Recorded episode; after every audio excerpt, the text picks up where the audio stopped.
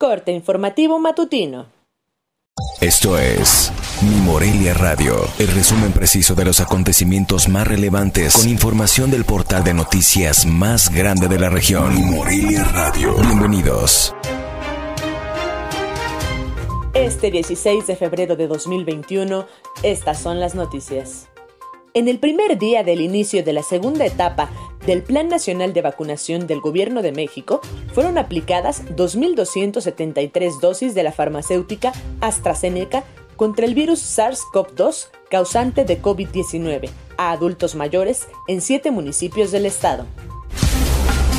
Durante una acción operativa realizada en la localidad de Uruapilla, municipio de Morelia, personal de la Fiscalía General del Estado de Michoacán recuperó 10 vehículos con reporte de robo.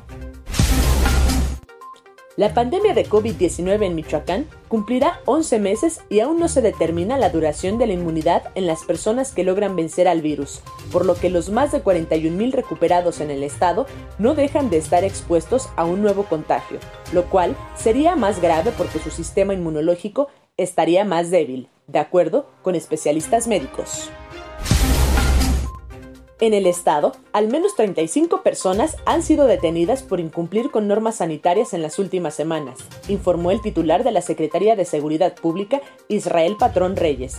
El funcionario estatal explicó que del total de detenidos, 12 fueron por resistirse a portar cubreboca, situación que violenta la ley en el estado. El resto fue ante la resistencia de desactivar eventos masivos.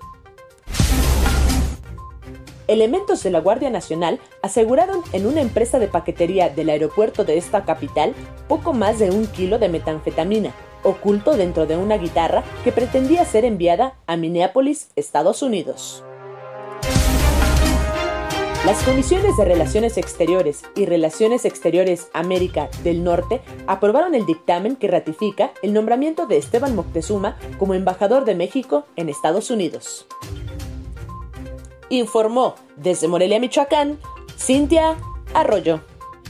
Esto fue Mi Morelia Radio. Te invitamos a que estés siempre bien informado. www.mimorelia.com Mi Morelia Radio.